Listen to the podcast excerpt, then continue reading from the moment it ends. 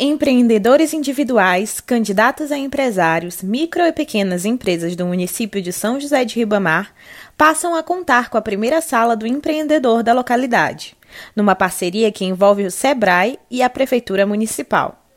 O espaço é de responsabilidade da Prefeitura e funciona nas instalações da Agência do Trabalho, localizada na Avenida Gonçalves Dias, número 1190, no centro da cidade. O local vai favorecer o acesso dos empreendedores ribamarenses a uma série de soluções, produtos e serviços direcionados ao fortalecimento da economia e ao dinamismo de negócios e vocações do município.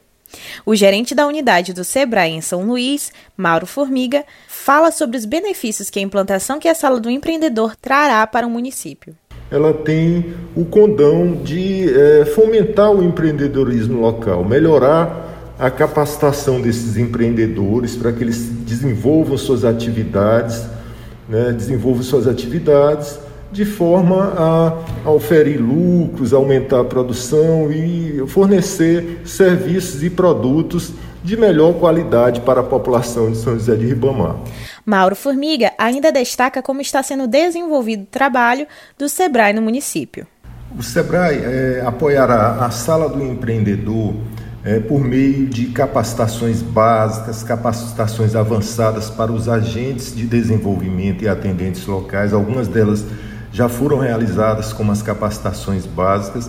É, colocará consultores mediante agendamento para desenvolver um trabalho de atendimento, ajudar os atendentes tanto nas salas do empreendedor como em visitas presenciais, são 76 municípios maranhenses contemplados pelo programa Cidade Empreendedora, na parceria entre o governo do estado e o SEBRAE.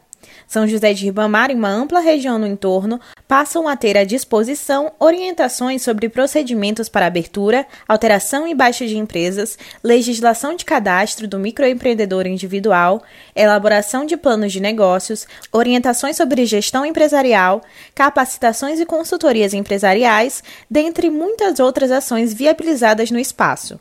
Da Universidade FM do Maranhão em São Luís, Vitória Sakamoto.